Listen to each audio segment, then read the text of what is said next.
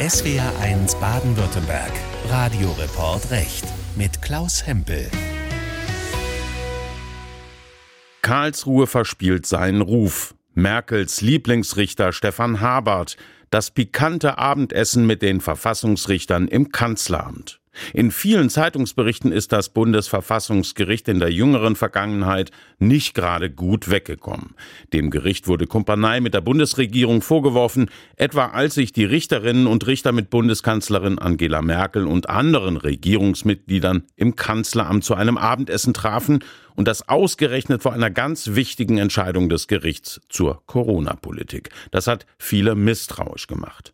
Auch die Rechtsprechung wurde ungewöhnlich scharf kritisiert mit Blick auf die Corona-Maßnahmen, die das Bundesverfassungsgericht immer wieder abgesegnet hatte. Bisher haben sich die Richterinnen und Richter des Verfassungsgerichts kaum zu den Vorwürfen geäußert. Interviews geben sie ohnehin eher selten. Heute gibt es mal eine Ausnahme davon. Unser Gast ist Henning Radke, Richter beim Bundesverfassungsgericht im ersten Senat. Dort hat er auch die Corona-Rechtsprechung maßgeblich mitgeprägt. Im Zuge der Pandemie hatte der Gesetzgeber die Grund- und Freiheitsrechte zum Teil massiv eingeschränkt. Wir erinnern uns noch an die sogenannte Bundesnotbremse. Damals durfte man zum Beispiel ab einer mehrtägigen Inzidenz von 100 ab 22 Uhr nicht mehr aus dem Haus. Ein wirklich extremer Grundrechtseingriff, den das Bundesverfassungsgericht gebilligt hatte, was damals massiv kritisiert wurde. Ich habe vor der Sendung das Interview mit Richter Henning Radke aufgezeichnet und ich wollte von ihm wissen, warum das Bundesverfassungsgericht damals nicht mutiger war, sich für die Freiheitsrechte der Bürgerinnen und Bürger einzusetzen. Ich glaube, dass der Mut genau darin bestanden hat in einer Situation, in der es für alle Beteiligten völlig unabsehbar war, welche Gefahren von diesem Virus und der dadurch ausgelösten Erkrankung auf große Teile der Bevölkerung ausgehen. Zu sagen, wir akzeptieren in einer Situation, die durch drei Dinge gekennzeichnet war. Erstens eine höchste Gefahrenlage. Die Bundesnotbremse ist als Instrument eingeführt worden zu einem Zeitpunkt, in dem die Intensivstationen regional schon überlastet und bundesweit nah an der Belastungsgrenze waren.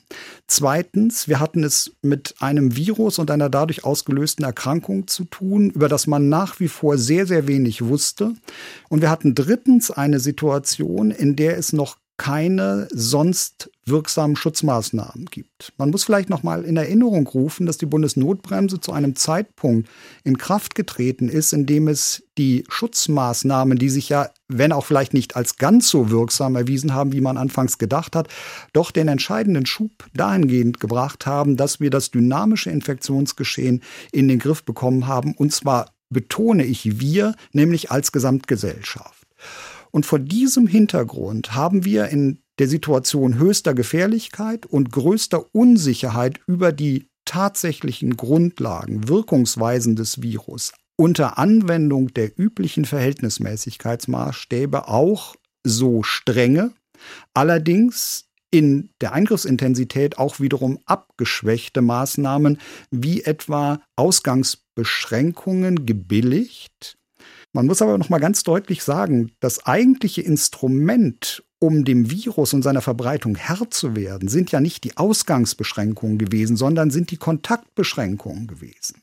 Die Ausgangsbeschränkungen waren lediglich ein Mittel, um sicherzustellen, dass das, was eigentlich die Virusausbreitung verhindert, nämlich die Kontaktbeschränkung, auch da wirkt, wo jedenfalls ein Teil von Bürgerinnen und Bürgern nicht bereit gewesen ist, Kontaktbeschränkungen so, wie sie für uns alle erforderlich gewesen wären, einzuhalten. Da würde ich gerne mal einhaken. Schildere Ihnen das mal aus meiner persönlichen Sicht, was ich damals gedacht habe. Ich habe gedacht, es kann doch nicht sein, dass ich mit meiner Lebenspartnerin ab 22 Uhr wenn ich zum Beispiel spät nach Hause komme, nicht mehr an die frische Luft kann, nur weil sich zum Beispiel irgendwelche Jugendliche da draußen zu illegalen Partys verabredet haben, was in meiner Heimatstadt Baden-Baden sicher der Fall war. Und wenn ich mich dem juristisch nähere, Sie müssen doch bei der Verhältnismäßigkeitsprüfung auch das sogenannte Übermaßverbot beachten. Das heißt, die Nachteile für Betroffene, die dürfen doch nicht außer Verhältnis zum beabsichtigten Erfolg stehen. Und da muss ich sagen, das habe ich einfach als unverhältnismäßig empfunden. Herr Hempel, ich kann Ihre individuelle Sicht gut nachvollziehen auf die Bedeutung des Verhältnismäßigkeitsgrundsatzes im konkreten Fall. Nun ist der Verhältnismäßigkeitsgrundsatz äh, ein Rechtsprinzip, das sicherlich in der Einzelfallanwendung immer unterschiedliche nochmal Wertungen zulässt und man kann bei der Anwendung ein und desselben Prinzips auf ein und dasselbe Phänomen zu unterschiedlichen Ergebnissen kommen. Warum hat das Bundesverfassungsgericht so, so weitreichende Freiheitseinschränkungen für Einzelne, die selbst bereit gewesen sind, sich an Kontaktbeschränkungen zu halten, gebilligt?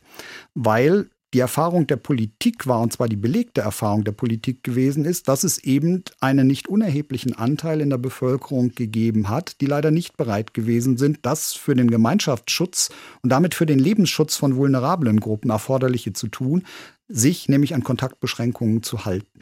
Und jetzt wäre eine Alternative gewesen, auf die Ausgangsbeschränkung als Mittel zur Durchsetzung von Kontaktbeschränkungen zu verzichten und mit einem relativ hohen Kontrollaufwand und jetzt spitze ich zu, bis hin dazu, Polizeibeamtinnen und Beamten in Wohnungen zu schicken, um zu kontrollieren, ob dort Kontaktbeschränkungen, die das Gesetz vorgegeben hat, eigentlich eingehalten werden da kann man auch die Perspektive vertreten, dass solche Kontrollmechanismen, die dann einen Verzicht auf nächtliche Ausgangsbeschränkungen vielleicht ermöglicht hätten, jedenfalls nicht grundrechtsschonender gewesen sind, als es diese ja wieder mit durchaus Ausnahmen versehenen nächtlichen Ausgangsbeschränkungen gewesen sind.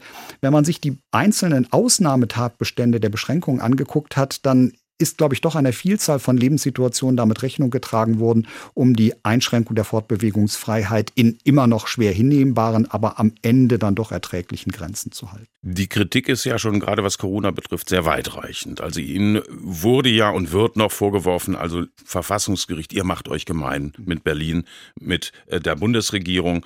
Ähm, das liegt eben daran, dass Sie ja doch viele Eingriffe des Gesetzgebers gebilligt haben. Was entgegnen Sie diesem Vorwurf? Also also dieses Gemeinmachen mit der Regierung? Ich glaube, dass es wirklich eine ganz verzerrte Wahrnehmung ist. Es wird ja immer ein bisschen aus dem Blick verloren, dass die Gesetzgebung Sache des Deutschen Bundestages ist und nicht der Bundesregierung, dass wir uns mit den anderen beiden Gewalten sozusagen gemein machen, sondern wir kontrollieren sie.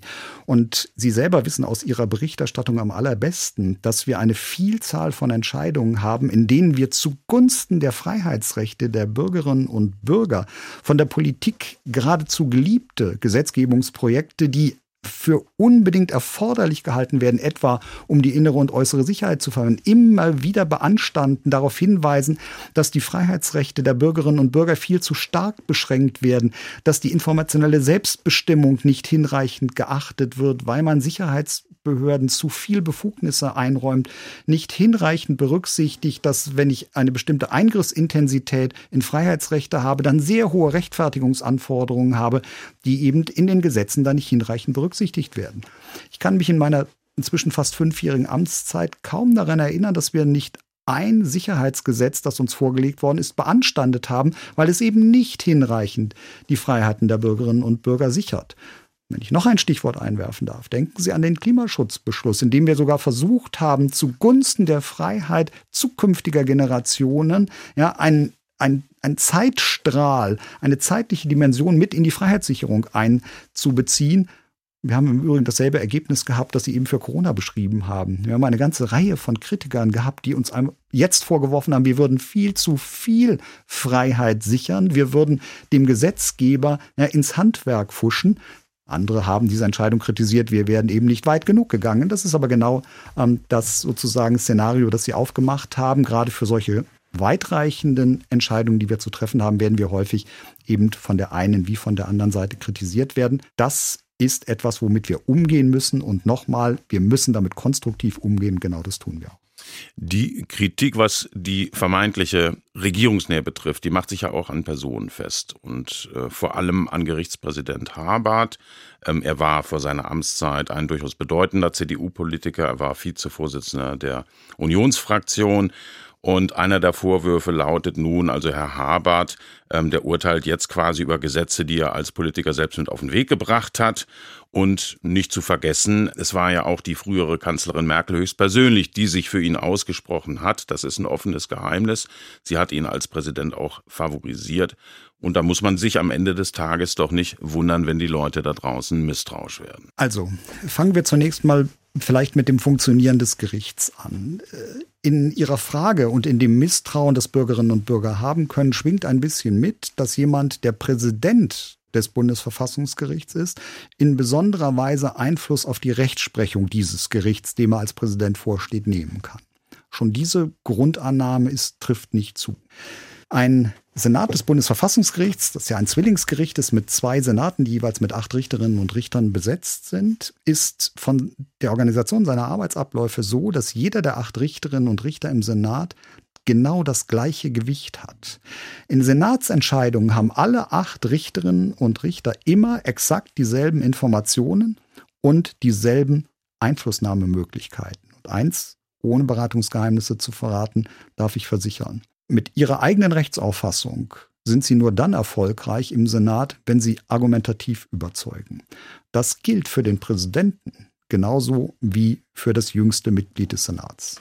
Es gab ja auch viel Wirbel um dieses, ich sag mal, ominöse Abendessen im Kanzleramt, das im Herbst 2021 in Berlin stattgefunden hat. Die Richterinnen und Richter versammelt mit Frau Merkel und anderen Mitgliedern der Bundesregierung. Auch da stellt sich die Frage, ist das nicht zu viel Nähe zum politischen Betrieb? Auch das macht doch irgendwo misstrauisch da draußen. Ja, ich kann sozusagen ein gewisses Misstrauen natürlich verstehen, wenn man ansonsten ganz wenig Einblick in die Funktionsweise von Verfassungsorganen hat. Betrachten Sie alleine schon die örtlichen Gegebenheiten in Deutschland. Anders als in vielen anderen Staaten sitzen Bundesexekutive und Bundeslegislative in Berlin. Wir sitzen in Karlsruhe, weit weg. Das ist auch ganz bewusst so. Das ist ein Ausdruck von Gewaltenteilung und von Ferne. Das ist die Grundannahme. Das ändert nichts daran, dass es möglich sein muss, mit den Verfassungsorganen, die nicht rechtsprechende Verfassungstätigkeit ausüben, im Kontakt zu bleiben, über Arbeitsabläufe, über Themen, über Sichtweisen miteinander zu diskutieren. Und es wird immer ein bisschen eindimensional dargestellt, als ob wir uns mit der Bundeskanzlerin getroffen haben. Erstens, wir treffen uns nicht mit der Bundeskanzlerin, wir treffen uns mit dem Bundeskabinett. Zweitens, wir treffen uns auch mit den anderen Verfassungsorganen, wie etwa dem Präsidium des Deutschen Bundestages und den Fraktionsvorsitzenden, unter Einschluss aller Fraktionen regelmäßig weil wir Dinge miteinander besprechen, die wiederum für das Funktionieren der beteiligten Verfassungsorgane von erheblicher Bedeutung sind. Aber man muss eben da auch berücksichtigen, zu diesem Zeitpunkt des Treffens stand eben diese immens wichtige mhm aufgeladene Entscheidung zur Bundesnotbremse an. Das hätte man doch auf den Schirm nehmen können, hätte sagen können, also in so einer Situation ist das Treffen vielleicht jetzt nicht so gut. Warum, warum haben Sie das nicht gemacht? Weil diese Treffen eine völlige Selbstverständlichkeit sind, die auch ja nicht eingeführt worden sind während der Corona-Krise, sondern die einer hm, jahrzehntealten Tradition aller sozusagen Besetzungen des Bundesverfassungsgerichts, aller früheren Regierungen, aller früheren Bundestagspräsidien entsprechen. Und es gibt keinen durchgreifenden Grund, wenn man akzeptiert und uns glaubt, dass dort sozusagen nicht über konkrete Verfahren gesprochen wird, dass man jetzt einzelnen Verfahrensbeteiligten Vorteile einräumt, sondern wenn es eine Begegnung unter Verfassungsorganen ist, dann kann es keine Rolle spielen, in welcher Zeit sie stattfinden.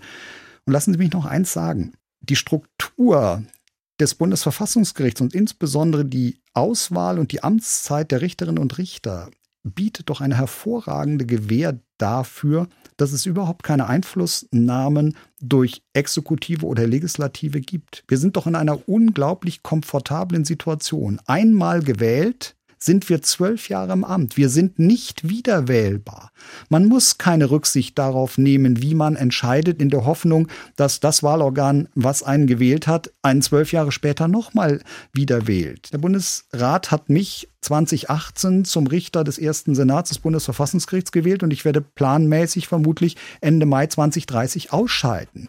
Ich bin nicht darauf angewiesen, dass die Ministerpräsidenten und Ministerpräsidentinnen 2030 sagen, der Radke hat so schöne sozusagen regierungsnahe Rechtsprechung ausgeübt, den wählen wir wieder. Die Option besteht nicht und deshalb gibt es eigentlich keine Grundlage für ein Misstrauen, wenn man nicht allgemein Misstrauen gegen Institutionen hegt. Das war Verfassungsrichter Henning Radke zu den Vorwürfen, das Bundesverfassungsgericht sei mittlerweile regierungstreu und würde die Freiheitsrechte der Bürgerinnen und Bürger nicht mehr angemessen schützen. Wer das alles noch einmal ausführlicher nachhören möchte, es gibt noch eine deutlich längere Version des Interviews mit Richter Henning Radke in unserem Podcast JustizreporterInnen.